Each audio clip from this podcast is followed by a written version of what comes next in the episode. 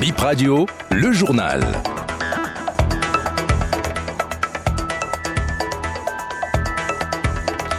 Bip Info, 13h, merci de nous retrouver pour s'informer de l'actualité. Les six questions orales programmées pour jeudi prochain n'auront plus lieu au Parlement. La séance est reportée en raison des discussions sur le projet de loi de finances de 2024. Achat de téléphone d'occasion, des personnes se retrouvent devant la criette pour être jugées. Vous suivrez dans ce journal la lettre du porte-parole de la police à propos.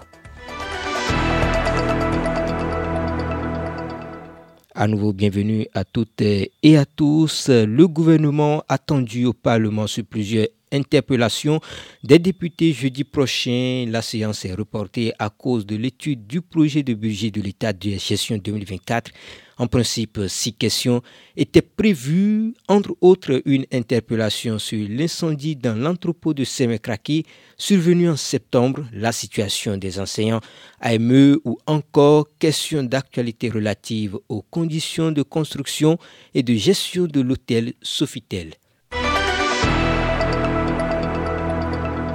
Environ 8 milliards de francs CFA, c'est le budget dont a besoin le ministère du Travail et de la fonction publique pour son fonctionnement. Ce budget a baissé de 6% comparé au budget de l'année en cours. Les grands projets de ce ministère sont liés à la lutte contre la pauvreté, la pauvreté et à la construction d'une administration de développement, Adidatou Matisse déclare poursuivre le processus de dématérialisation des services publics et la mise en forme progressive des bases de développement dans l'administration publique.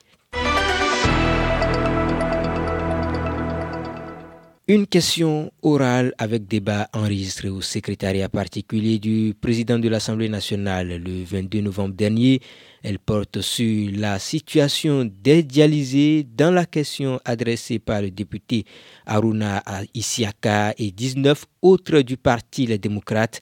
Selon le député, plus de 400 malades sont morts entre 2019 et 2021 à cause de cette prise en charge gratuite pas, disponible pour tout le monde. BIP Radio a joint le ministère de la Santé sur ces chiffres.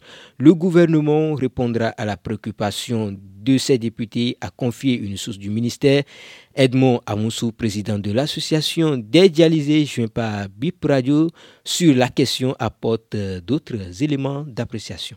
La situation des dialysés n'a pas changé. La situation est restée telle depuis 2019 où la prise en charge a été coupée à tous les patients sauf les personnes qui sont fonctionnaires de l'État. Toutes les autres couches de la population sont laissées carrément à la mort. Si quelqu'un n'a pas les moyens d'acheter les kits pour faire la dialyse, il meurt simplement. Alors que la dialyse coûte au bas mot 100 000 francs par séance, il lui en faut deux par semaine. Les deux séances font 200 000 et il lui faut faire la dialyse à vie. Donc c'est une situation qui vraiment nous dépasse. En novembre 2022, il y a un décret puis un arrêté instituant un ticket modérateur de 20% pour la prise en charge de tous les patients à l'intérieur qu'à l'extérieur du pays. À l'avènement de cet arrêté interministériel signé du ministre de la Santé et du ministre des Finances, nous avons rencontré le ministre de la Santé pour mieux comprendre si l'arrêté là concernait les dialysés. Il nous a dit oui, que tous les béninois sont concernés par l'arrêt. Alors, nous lui avons dit,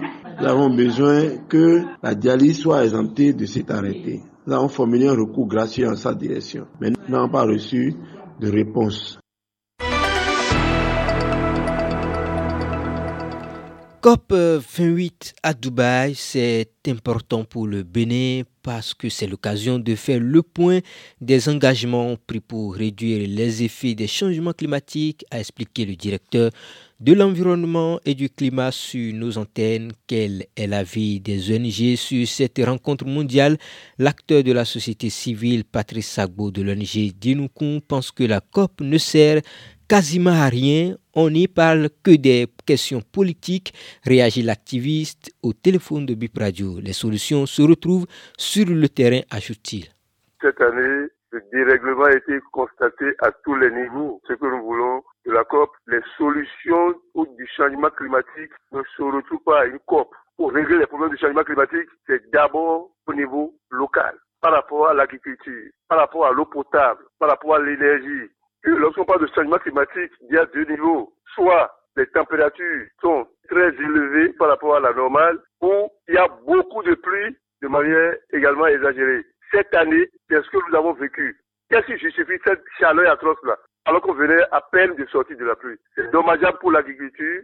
Et si on n'arrive pas à tenir compte de tous ces problèmes-là, ou de revoir notre mode de vie, une saison pluvieuse exagérée n'est jamais bien pour une agriculture. L'agriculture a des saisons. Mais aujourd'hui, lorsque la pluie devient exagérée à des degrés insupportables, toutes ces cultures s'en vont. Il y a l'érosion des terres partout et nous manquons de nourriture puisque les éleveurs ne peuvent plus avoir du fourrage pour leurs animaux. Et par conséquent, on peut manquer de lait, on peut manquer de fromage, on peut manquer de viande, etc. Pour avoir acheté des téléphones d'occasion ayant appartenu à des cybercriminels, certains acheteurs se retrouvent devant la criette.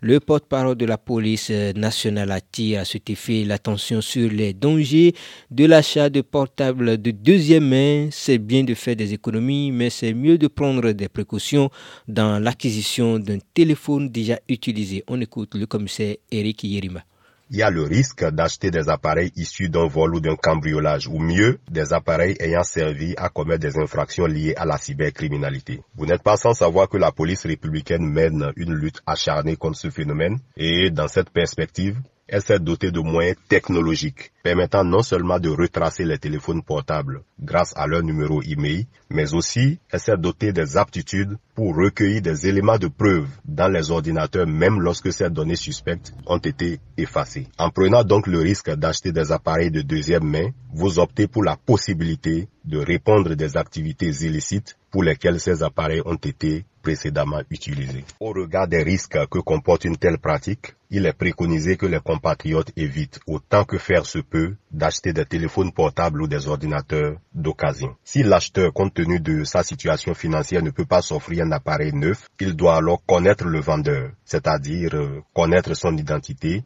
et avoir son contact fiable. Ensuite, avant l'achat d'un ordinateur ou d'un smartphone d'occasion, il faut s'assurer de son origine en demandant à voir par exemple le reçu d'achat de l'appareil concerné. Enfin, il faut toujours exiger et garder une preuve de la transaction. En cette période de fin d'année, nous tenons à appeler tous les compatriotes à une franche collaboration et à la prudence pour qu'ensemble nous puissions repousser les frontières de l'insécurité. Ce sera tout pour BIP Info 13h. Mesdames et messieurs, merci de nous avoir suivis.